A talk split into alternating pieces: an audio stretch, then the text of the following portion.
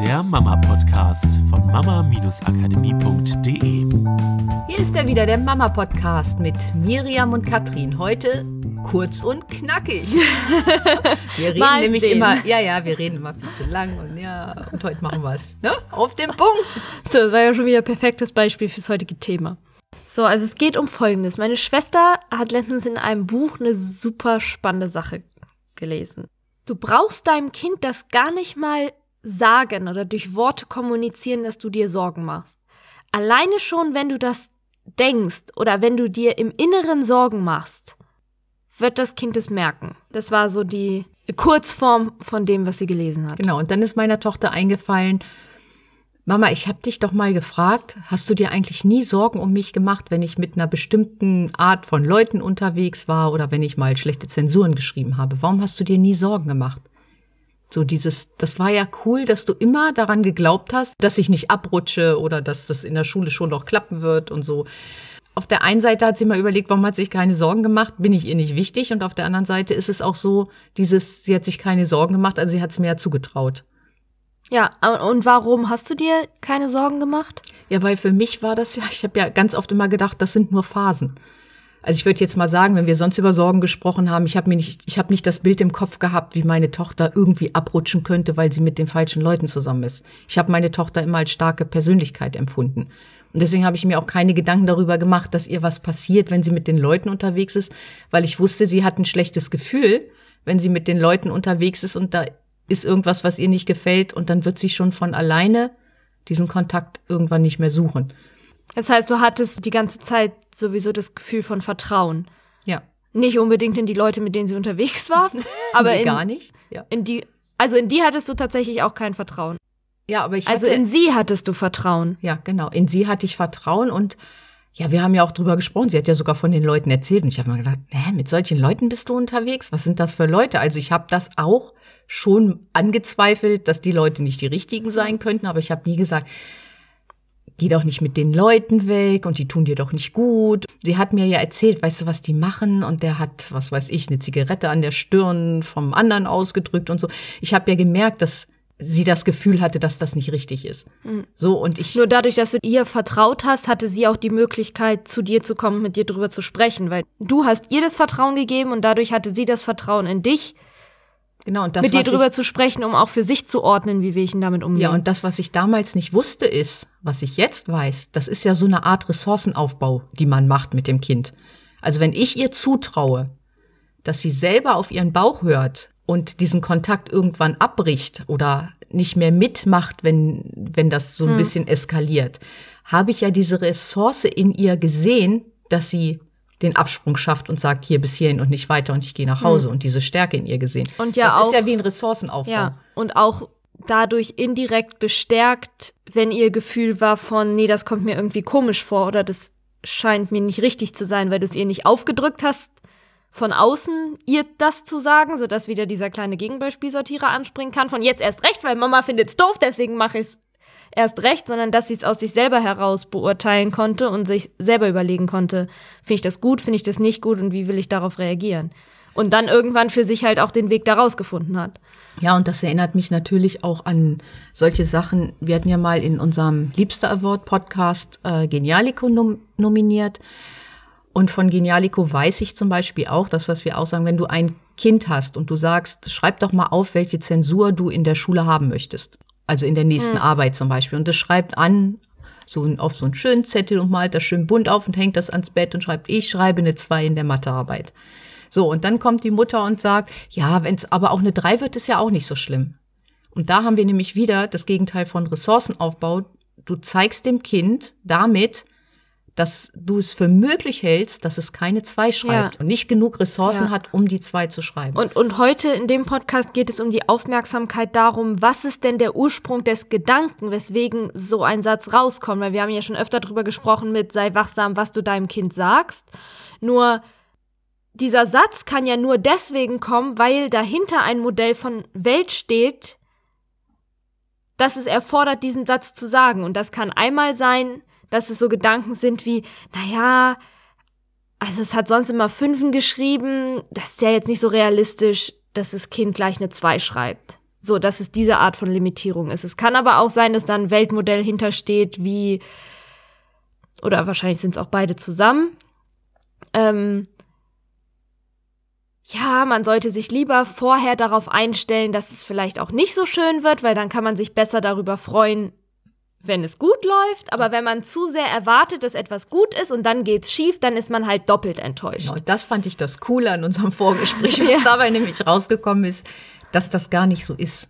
Du kannst dir das schlechter und schlechter und schlechter vorstellen, aber inner innerlich hast du trotzdem diese Hoffnung ja. und diesen Wunsch, zum Beispiel diese zwei zu schreiben. Du bist genauso enttäuscht, egal ja. wie schlecht du dir das vorher vorgestellt hast. Ja. Weil das ist nämlich nur, ich rede mir das, das jetzt einfach ein. Aber das innere Gefühl und diese Hoffnung und dieses, ich habe ganz viel dafür getan, deswegen schaffe ich das, das zerstört man nämlich nur hm. damit. Hm wenn man sich das alles sagt, ach ja, und wenn es mhm. dann eine drei wird, ist nicht so schlimm. Und selbst wenn es eine vier wird, ist nicht so schlimm. Ich habe ja auch schon mal eine fünf ja. geschrieben, das war ja noch schlimmer. Oder wenn ich eine sechs schreiben würde, dann würde ich ja. vielleicht sitzen bleiben. Das ist der das, bewusste Verstand halt, genau. halt, ne? Aber es ist nicht das, was in dir als Gefühl da genau. ist.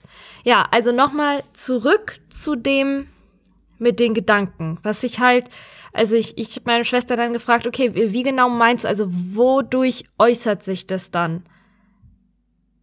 So, was heißt das, wenn ich es denke, aber nicht nicht sage? Und ähm, so wie sie das erklärt hat, ging es halt um dieses, also ich gehe nicht direkt zu meinem Kind und sage, oh, ich mache mir Sorgen oder ich sage so indirekte Sätze wie, ja, aber pass auf und komm gut nach Hause und du kannst mich auch anrufen, wo so ja direkt für alle verständlich ist, dass da Sorgen hinterliegen, sondern es geht darum von, okay, ich versuche nach außen hin so zu tun, als wäre es nicht so, sitze dann aber doch zu Hause und sag das vielleicht zu meinem Partner oder zu meiner besten Freundin oder zu mir selbst in meinem Kopf, solche Sachen wie, oh, hoffentlich passiert da nichts oder, oh, wenn der jetzt schon wieder eine 5 schreibt, das täte mir ja so leid.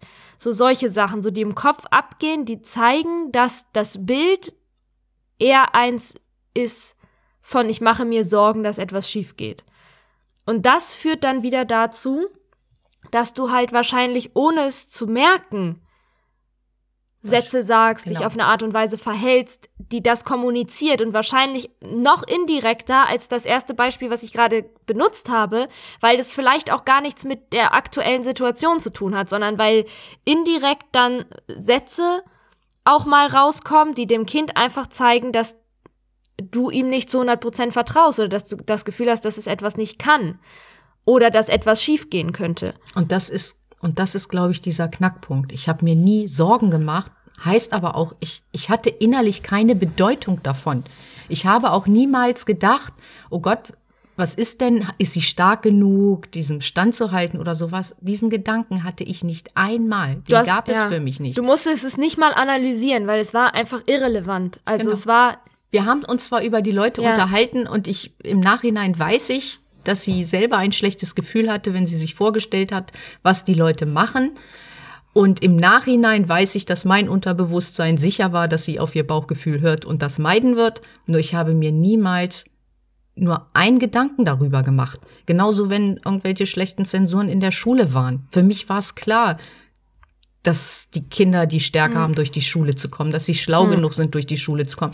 Und ganz ehrlich, mir war es auch egal, ob sie auf dem Zeugnis mal eine vier oder eine fünf oder was weiß ich hatten. Mit Strafe oder mit Sorgen oder mit ähm, noch mehr Lernen und noch mehr Lernen hätte man sie mhm. auch nicht zu einem besseren Schulabschluss gemacht, so dass sie gestärkt hm. daraus gehen. Ja, und nur die Energie, die du ja immer ausgesendet hast, weil wir wissen ja, wir können nicht irgendetwas nicht haben, ohne dafür etwas anderes zu haben, oder wir können auch nicht etwas wegnehmen, ohne was anderes hinzupacken. Das heißt, wenn du als Hörerin jetzt anfangen möchtest, dir diese Sorgen nicht nur im Außen, sondern auch in den Gedanken wegzupacken, dann brauchst du die Alternative. Und was halt bei dir immer die Alternative war, du hast halt immer die Energie ausgesandt von, ich vertraue darauf, dass ihr euren eigenen Weg geht. Ich weiß, dass ihr so stark und selbstbewusst und wisst, was ihr wollt und dass ihr sagt, was ihr wollt, dass ich darauf vertraue, dass ihr euren Weg geht. Ganz egal, was schief geht im Außen oder was anders ist oder was vielleicht oder auch gut läuft, so oder ich weiß, dass ihr Anläufe euer Ding macht. Oder ja. sechs, ja. ja. Weil ich so begeistert, einfach immer noch begeistert von meinen Kindern bin. Genau, deswegen weiß ich immer, sie werden Ja. ihren Weg gehen. Da kann es ein Problem geben und wie du auch im liebster Wort Mhm. mal gesagt hast, äh, wer sein Problem behalten möchte, ist bei mir nicht richtig, weil es das für mich nicht gibt. Wenn die Kinder gerade selber eine Sorge haben oder ein Problem haben, dann weiß ich, das ist nur von kurzer Dauer. Ich weiß das, weil ich weiß, dass sie es selber lösen können. Ich weiß, dass sie die Stärke haben, ihren Weg zu gehen. Ob sie nun ein Studium hinschmeißen oder ob sie den Job hinschmeißen oder ob sie wieder mal was Neues ausprobieren oder so. Ich weiß, sie werden ihren Weg gehen. Hm. Und das ist, glaube ich, ganz, ganz wichtig. So, jetzt müssen wir nur mal dahin kommen, was du machen kannst als Mutter. Ja, also ich glaube, Um da so ein die, bisschen hinzukommen. vielleicht. ähm, vielleicht können wir einfach die nächsten Wochen noch mal einen Podcast aufnehmen, konkret zu, wie verändere ich denn so einen Mhm. Gedanken?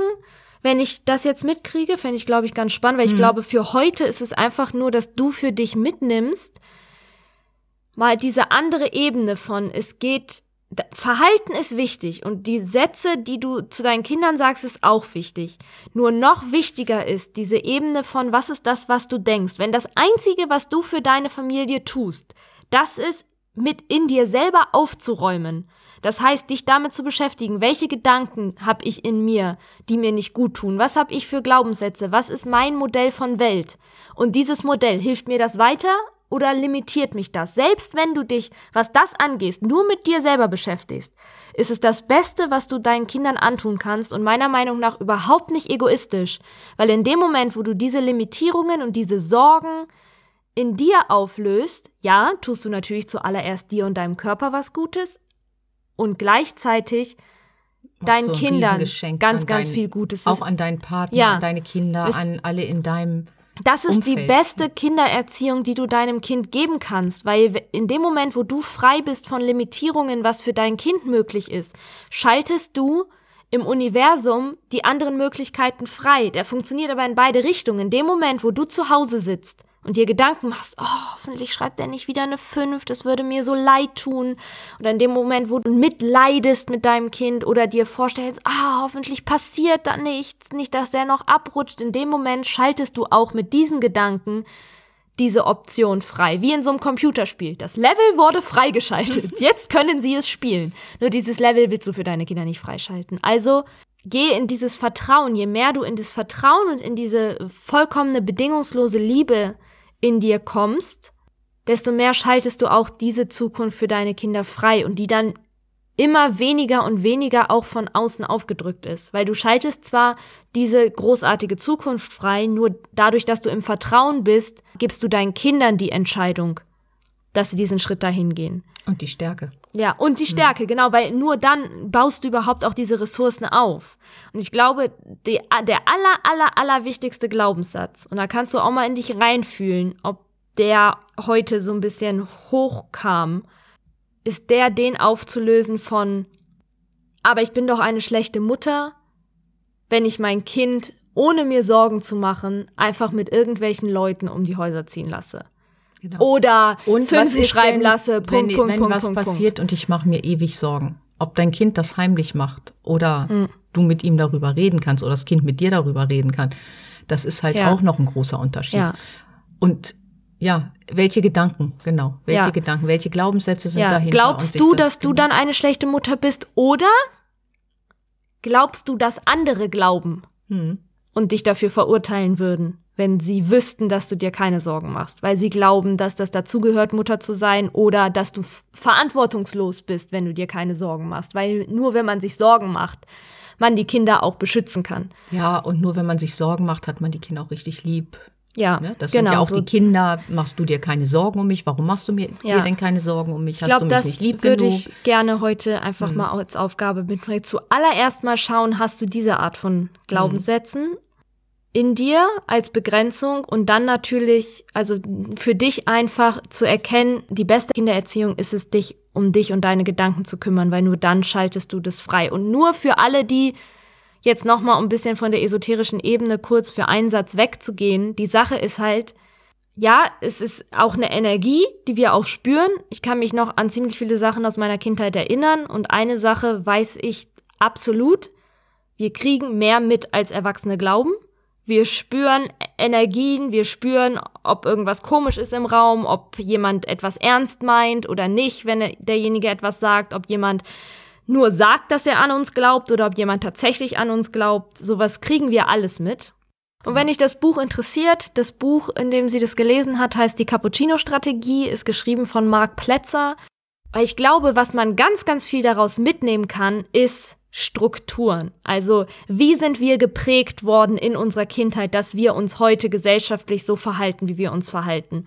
Wie prägen wir darüber auch unsere eigenen Kinder und äh, bewusster darin zu werden, was will ich meinem Kind mitgeben und was nicht? Und er hat halt immer wieder, um das zu verdeutlichen, wie er arbeitet, auch Thesen drin von, wenn du deinen Kindern das und das mitgibst, kommt das und das am Ende bei raus und wenn du ihnen das mitgibst, kommt die Struktur bei raus. Und das finde ich halt auch total faszinierend an dem Buch. Für die, die Bock haben, ein bisschen da einzutauchen, wie prägen wir uns und wie entstehen Verhaltens- und Denkstrukturen, auch geil. Ja, ver verlinke ich, ne, in den Show ja. ja.